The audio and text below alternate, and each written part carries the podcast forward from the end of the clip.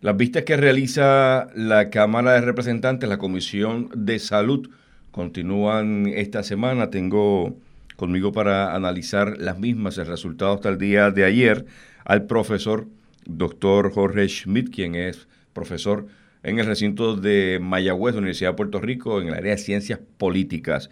Interesante, él hace un planteamiento en su cuenta eh, personal de Twitter donde establece que hay una conspiración, que no debemos desenfocarnos y prestar atención a todo lo que está sucediendo o sucederá en términos de los, de los testimonios que se estarán expresando ante la comisión. Buenos días, eh, profesora Schmidt. Gusto saludarle. Muy buenos días, encantado de saludarte, Rafa. Eh, su planteamiento en su cuenta de Twitter pues genera obviamente el deseo de, escuchar su análisis sobre lo que usted entiende. Hay una, hubo en ese proceso una intención de robarse 38 millones de dólares. Adelante con su análisis. Bueno, eso el 38 es el, valor del contrato, muchos millones. Eh, yo, yo, yo digo eso porque eh, las vistas son todos los días, duran muchas horas, se hacen muchas preguntas sobre, sobre temas que a veces uno ni entiende de qué están hablando y es fácil confundirse y perder de perspectiva de lo que se trata aquí.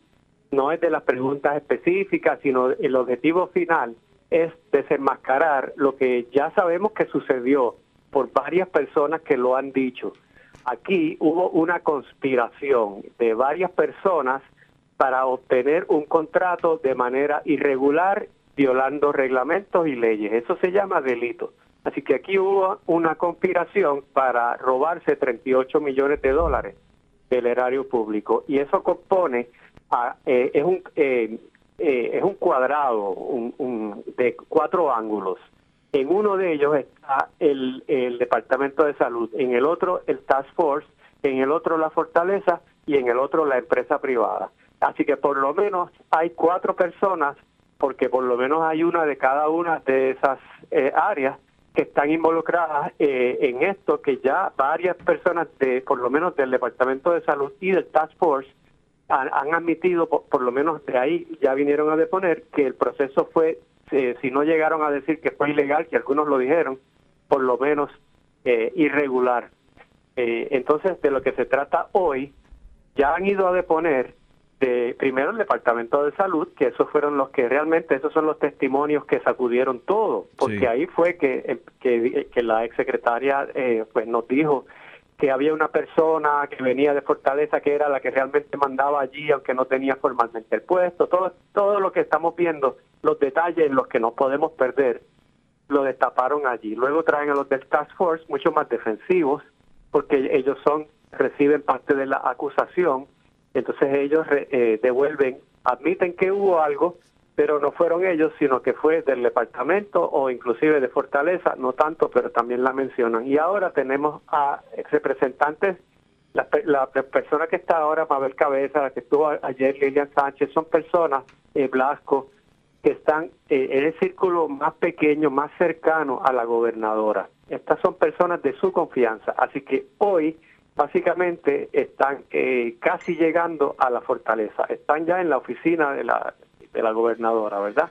Eh, y, pues eso es lo que se trata. Están, pues nadie quiere eh, involucrarse personalmente en esto, eh, pero estamos descubriendo, es fascinante. El, el, otro que yo también puse en otro tuit es que me parece que es muy positivo todo este proceso porque estamos viendo cómo la rama legislativa fiscaliza a la rama ejecutiva. Más allá de, de lo, del contenido de lo que estemos viendo, el proceso fortalece la separación de poderes y eso es bueno para, para una democracia. Es malo para una democracia que, que el Poder Ejecutivo haga cosas y nadie se entere de lo que pasa allá adentro. No podemos confiar 100% en las personas que ocupan esas posiciones. Necesitamos estar eh, fiscalizándolos constantemente.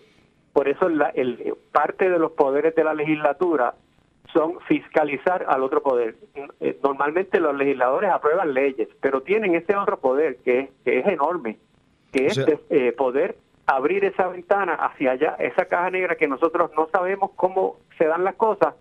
Ahora nos estamos enterando, por lo menos parcialmente, o estamos recibiendo diferentes versiones y de todas esas hacemos una, pero estamos descubriendo información que voluntariamente no, no recibiríamos.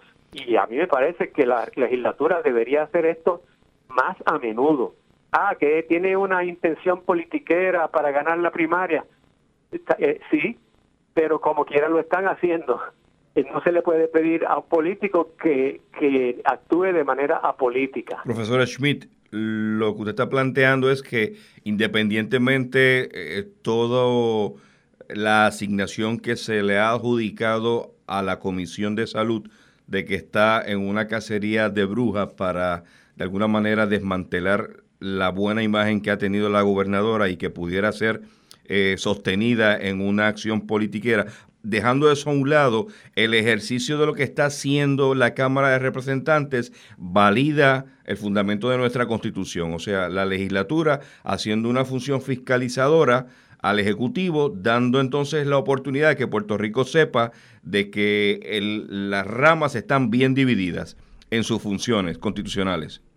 Por supuesto, no es una cacería de brujas. Cuando una secretaria de salud que sale y dice que se cometió un delito de robar 38 millones de dólares, eso hay que tomarlo en serio. No es allí una persona que, que no es cualquier persona, ¿no?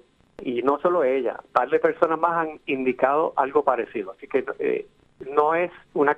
Hay fundamento, lo estamos viendo. Me preocupa un poco que algunas de, las algunos de los que expresando por el presidente y algunos parece que les falta un poco de preparación a la hora de hacer las preguntas. Por ejemplo, hoy le preguntan a, la señora Mabel Cabeza, le preguntan eh, sobre eh, cuándo fue que el departamento declaró la, la emergencia.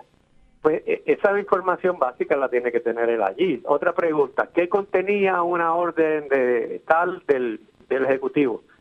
pues él debería tener esa orden allí, ¿no? O sea, eso es prepararse previamente, porque las preguntas son mucho más interesantes y usted saca mucha más información cuando usted tiene la manera de agarrar al, al testigo en una mentira, porque usted sabe, usted hace una pregunta, pero usted acá tiene la respuesta.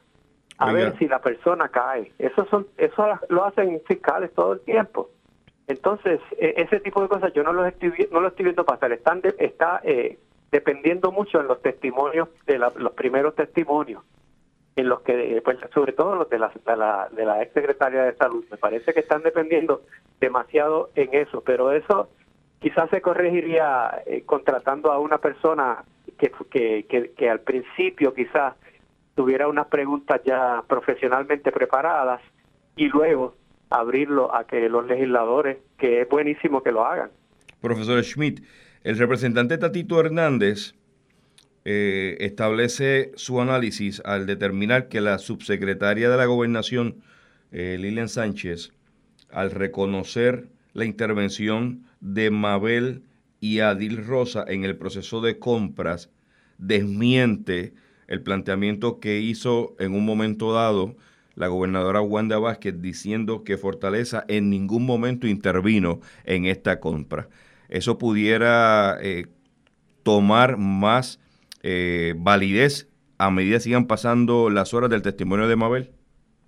Definitivamente, definitivamente, porque la palabra intervenir tiene una definición tan amplia que si no eh, si usted dijera la fortaleza dio la orden de que se hiciera la compra, ah pues eso es algo bien preciso, pero intervenir puede eh, implicar sencillamente que, que, usted eh, recibió un correo electrónico desde eso, de verdad, de que usted participó indirectamente hasta que usted directamente dio la orden. El rango es tan amplio que, que, va a ser difícil que la señora Cabeza pueda desmentir eso, definitivamente. Eh, hay cosas que, que se que son del sentido común y otras cosas que pues que usted necesitaría la rigurosidad para eh, meter a alguien en la cárcel. Y el pero el sentido común es más liberal es más eh, no, necesita la misma rigurosidad. Es bastante evidente que, que desde la fortaleza participaron. No se no se autorizan 38 millones de dólares de esta manera si no hay si si hay, si la gente que lo está procesando no tiene la, tranquilidad de que eso tiene el apoyo de, de, de, mucho, de alguien con mucho poder. Así que es, claro que, que, desde Fortaleza se hizo y nadie se va a atrever a hacer eso en Fortaleza sin el visto bueno de la gobernadora. Lo que no estamos seguros de quién fue, si fue Mabel Cabeza, si fue Lilian Sánchez, si fue Pavón o si fueron todos. Y si la gobernadora expresamente lo dijo, o ¿verdad? Hay, muchos niveles de comunicación. El periodista quizá nunca lo vamos, francamente quizá no lo vamos a saber, pero yo creo que si yo, eh, para ser consistente con mi propio análisis, si yo digo que aquí hubo un delito, entonces el próximo paso es que tenga que haber algún tipo de referido a un fiscal especial independiente, por lo menos para que investiguen eh, la, posibilidad de un delito.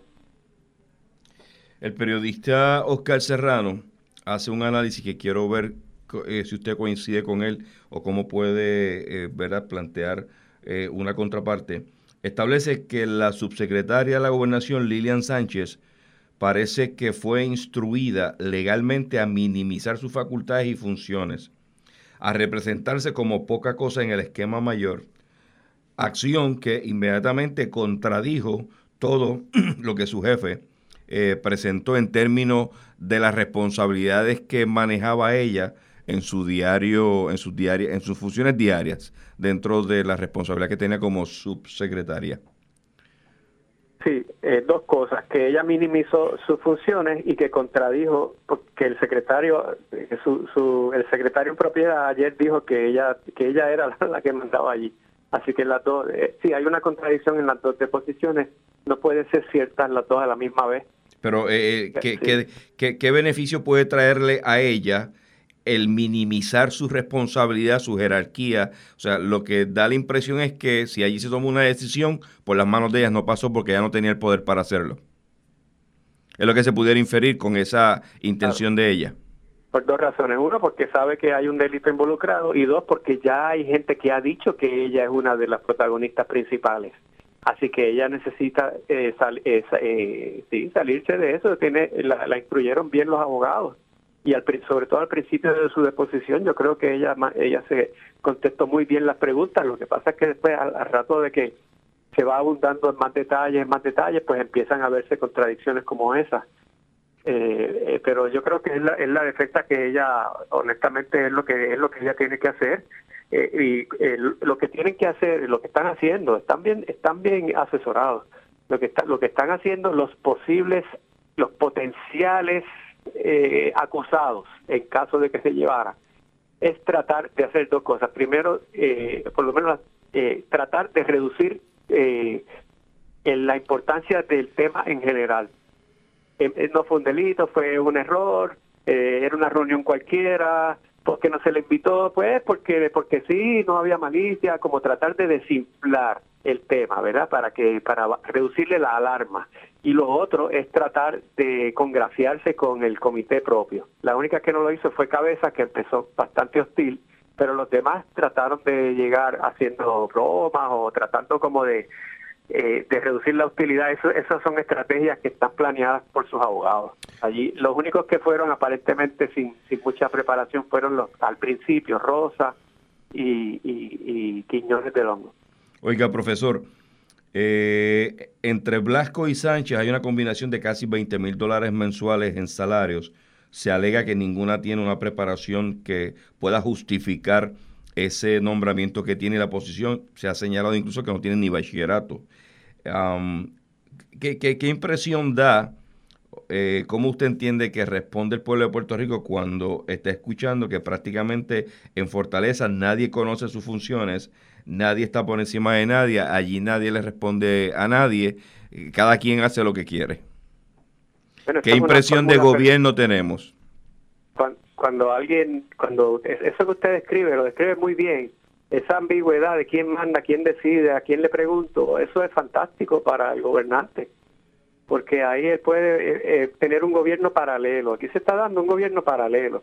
Eso pasa en otras en otras agencias, lo vimos en educación también, lo habíamos visto en salud ya en el verano.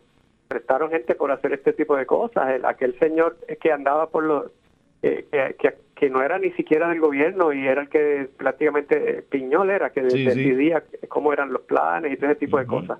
Hay unas estructuras paralelas que, que, van eh, le dan la vuelta a la estructura real, que es secretario, subsecretario, secretarios auxiliares, y entonces esta gente les ponen unos puestos, a veces ni tienen puestos, y ellos son los que van directamente desde Fortaleza y van, van dando las instrucciones. Fíjese que ella decía, hoy, hoy el testimonio de Cabezas hoy, ella no quería admitir que ella era supervisora, hasta que finalmente lo tuvo que admitir. Y resulta que ella, cuando le preguntan por las áreas específicas, ella sabía muy poco de varias de las secretarías de las que ella evaluaba eh, en principio. Así que demuestra que realmente lo que ella viene es a dar unas instrucciones sobre lo que tienen que hacer eh, no de parte de ella y, a ver, y está seguro de que se están dando por encima del, de las propias estructuras, tanto del secretario como de la subsecretaria. Hay reuniones que ella, que ella convoca, que el secretario no va. Eso lo está, ahora mismo está ella, eh, eh, hoy mismo estaba ella hablando de ese tema, ¿no?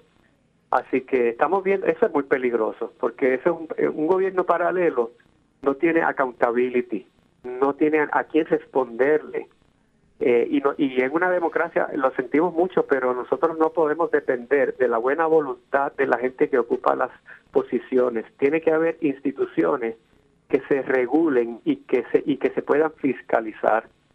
Eh, y ese tipo de posiciones de confianza, eh, no, no, hay, no hay mucha manera de, regular qué hacen, ni, ni siquiera hay manera precisa de definir cuáles son, cuáles son, ellos no pueden ni definir exactamente qué es lo que hacen que, no está bien. Lo correcto es que esté estructurado, que cada quien tenga eh, su responsabilidad definida y, y establecida y que cada quien dé reporte, eh, ¿verdad?, de lo que realiza. Finalmente, profesor eh, Schmidt Nieto, ¿usted considera que podemos ver en Mabel Cabezas un protagonismo parecido al de Angie Rivera cuando se trató de vincular responsabilidad criminal al ex gobernador Pedro Rosselló en la malversación de fondos en diferentes eh, secretarías bajo su gobierno. ¿Podrá ser Mabel eh, Cabeza una que haga buche que decida no dar información que pueda vincular